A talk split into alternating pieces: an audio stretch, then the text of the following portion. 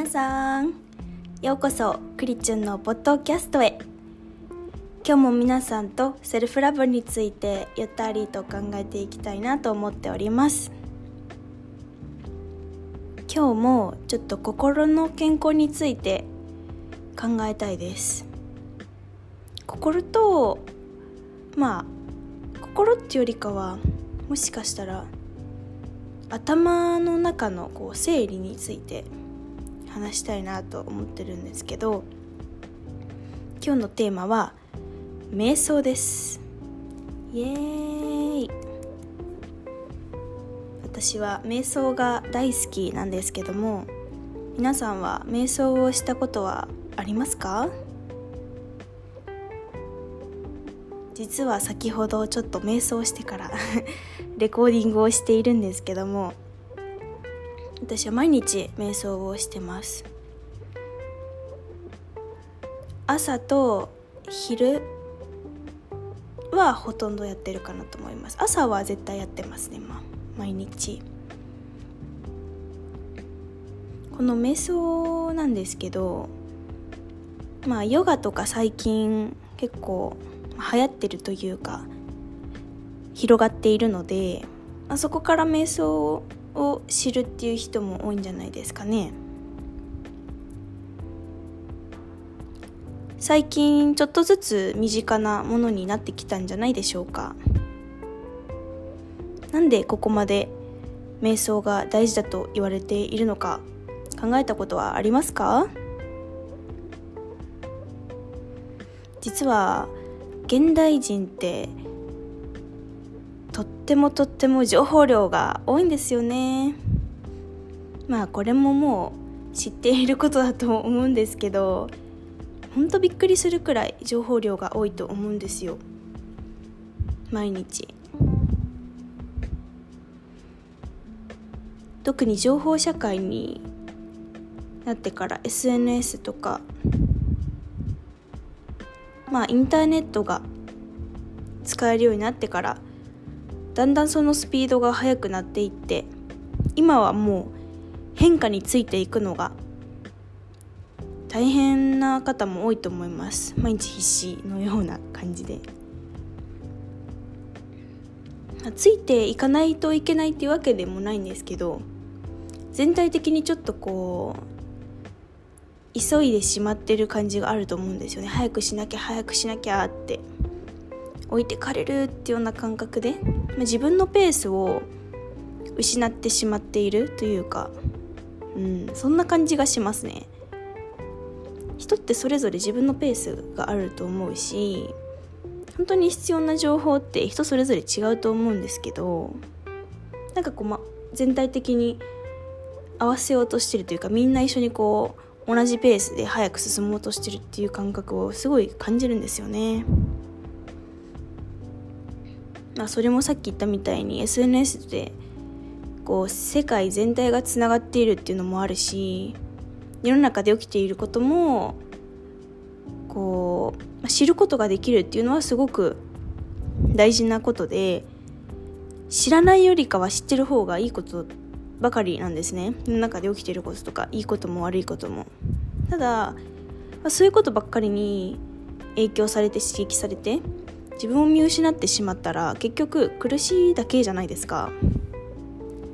私は本当にずっとこうそれが自分でコントロールできなくて常に頭パンパンの状態でした。もともとこう考えることがすごく好きで一つ気になったらすごい追求してしまう。あとはこう何か気になったら絶対調べて答えを探したくなる。なんでこれがこうなのかって言ったらもう絶対ググって調べて納得いくまで調べたりするんですけどそういうことを繰り返すと知りたくないことまでたどり着いちゃったりとか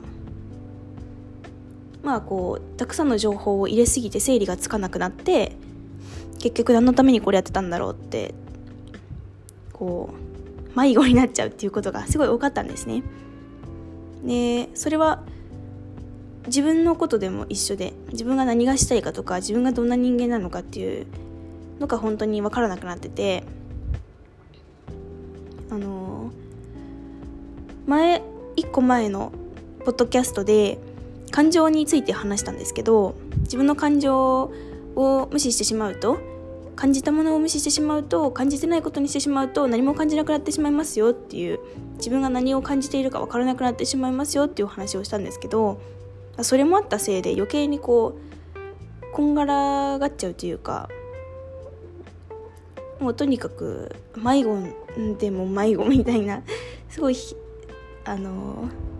悲惨な状態になっちゃってたんですけどまあそれもあって瞑想をやりたいなって思ったんですね。で初めて瞑想したのはまあ瞑想ちょこちょこしたことあったんですけどまあこう始めようもうちゃんとこれ習慣にしようって思ったのは一回こういくつでしたっけな？23年前ぐらいのダンス？私ダンスやってるんですけどもダンスのイベント？があって、まあ、その主催者側だったんですけど前日ちょっとこうそわそわしてたんですね。で運営もあったし自分のダンスもやらないといけなかったのでちょっとそわそわしたんですけど一応その時瞑想のマスター瞑想がすごいこうしっかりトレーニングできてる人が近くにいてその人にそれ明日瞑想明日のためにも今日瞑想した方がいいんじゃないって言ってくれてその日に瞑想をしたんですね。で多分10分ぐらいやったんですかね。自分でもこれできてるのかよくわからなかったんですけどもうすごいびっくりしたのがまず次の日パッと目が覚めてパッと動いて超調子よかったんですよ目覚めから。でその日のその日はこうお昼ぐらいに集合して朝までコースだったんですね。それでもあの運営も全部できたし自分のダンスも間違えることなくすごい自信がなかったところももうスムーズにできて多分それ今までの私だったら多分できなかったんじゃないかなって思ったんですよ。であもうこれは絶対瞑想のおかげだなってなぜかすごい確信がついて たまたまだったかもしれないんですけどそれであこれって続けたらすごいことになりそうだなってなんかすごい確信があってそこから少しずつこう習慣していって、まあ、その半年後すぐには定着しなかったんですね。ちょこちょここうやって半年後ぐらいからあの毎日できるようになりました。ね。何がいいのかっていうと、まあ、まずこう瞑想に対してこういろんな偏見をなくしてほしくて皆さんに。何て言ったらいいかな。やっぱりこう瞑想に対してすごいこう正解を求めてしまう人が多いんですよ。もうやってみたけど結局なんかいろいろ考えちゃってなんか無の状態にできなかったからもうやめちゃったとかそういうのすごい聞くんですけど瞑想こそ正解ないもんなんですよ。で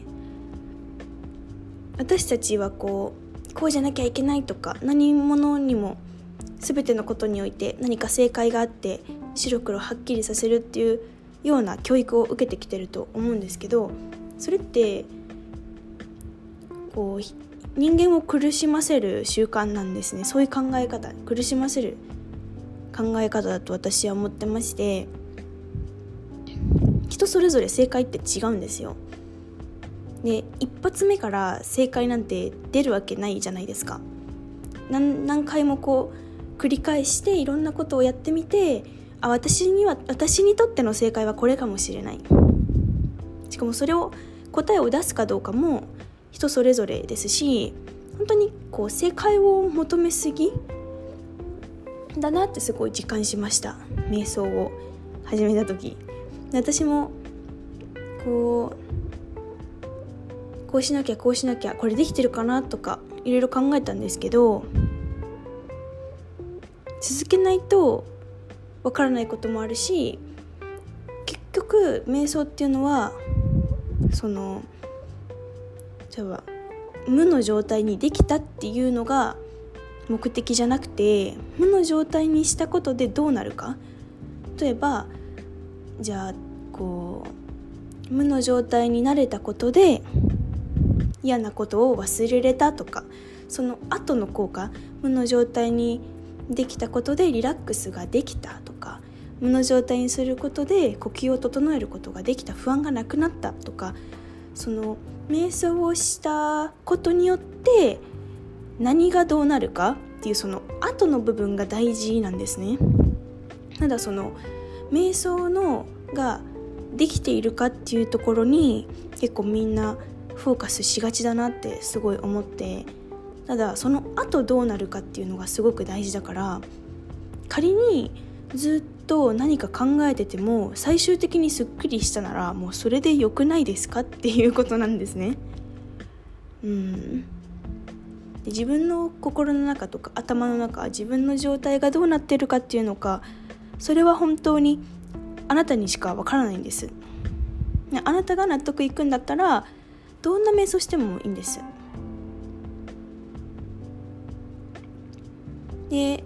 まあ、私の場合はこう頭の中が常にぐちゃぐちゃだったで結構頭の中、まあ、頭自体回転が速いというかすごいいろんなことが同時に起きる傾向があって集中力も全然なかったんですね。それもあってこう自分で納得いかないことがすごい多くて、まあ、仕事とかもそうだし勉強もそうだし、ま、自分が好きなダンスとか絵とかもそうだけど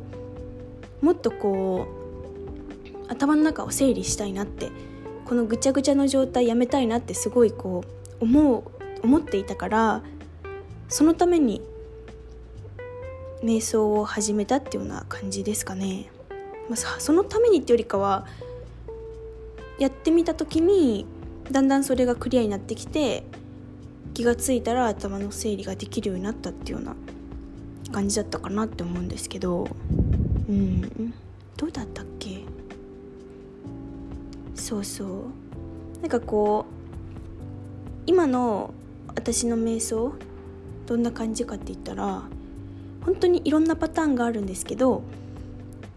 前言ったこう自分の感情が分からなくなるっていうのがあって自分がこうストレスの状態にいるのか平和な状態にいるのかっていうのが結構分からなくなることが多いんですね。で基本超ポジティブマインドで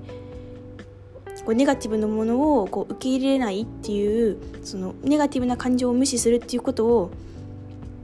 子供の頃からやっていたので眠っている無視されているネガティブな感情がたまにいるんですね。こう隠れちゃってる。その子たちを引き出すために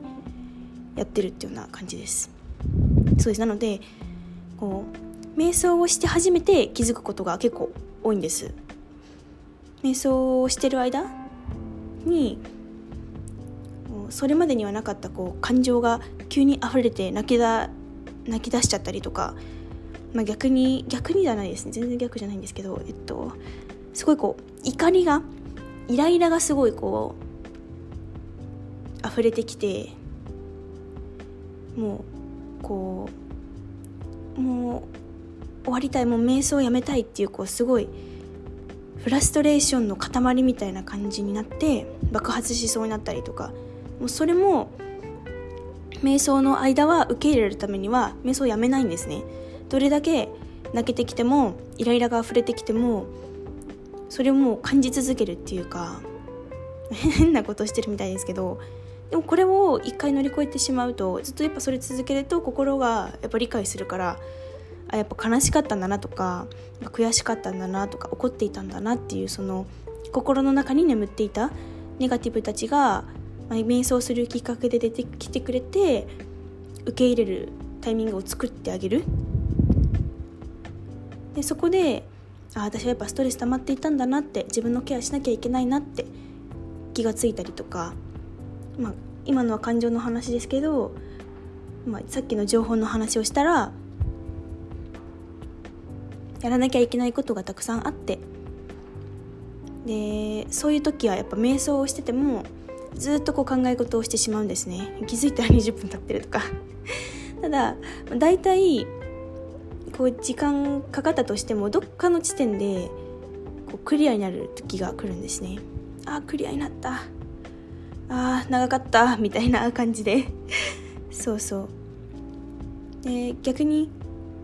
めちゃくちゃ平和な時もうやらなきゃいけないこととかない時とか何にもこう自分のにプレッシャーかけてるものがない時はスーッと平和な状態に入るんですね。もう2分ぐらいで。2分ぐらいでもスーッと平和な状態に入ってもうポジティブな気持ちだけ。わあ幸せだなあ感謝だなとかいや生きててよかったなとかっていうただ平和な時間だけが過ぎていくんですけど多分そういう時間作ってなかったら自分でもわからないんですね。今のは本当に私の精神状態のお話をしてしまったんですけどこうやっぱりこう自分の頭の整理とか心の整理自分の感情とか思考がどういう状態にあるのかっていうのはこう何かをしながらじゃわからないんですよ。仕事しながらとか家事しながらとか何かしている状態ではそれには絶対気づけないと思っててやはりこう何もしない時間しかも目をつぶるで自分の中にフォーカスするってなると出てくるんですねどういう状態なのか自分が。なので、まあ、そういう、まあ、瞑想を習慣してあげるともっとこう自分のことも知れると思いますし特に今の状態自分が本当に今今日ここ今のこの状態が知れるのですごいおすすめです。昨日と今日明日でも全然違うんです。ね、毎日毎日こう自分と向き合うっていう習慣をつけてあげるとあんまりこう積み重な積み重ならないので急にバーンって爆発することなく毎日やっぱこう自分と向き合う習慣を持ってあげるとセルフラブにもつながるんじゃないかなって思ってます。うん、そんな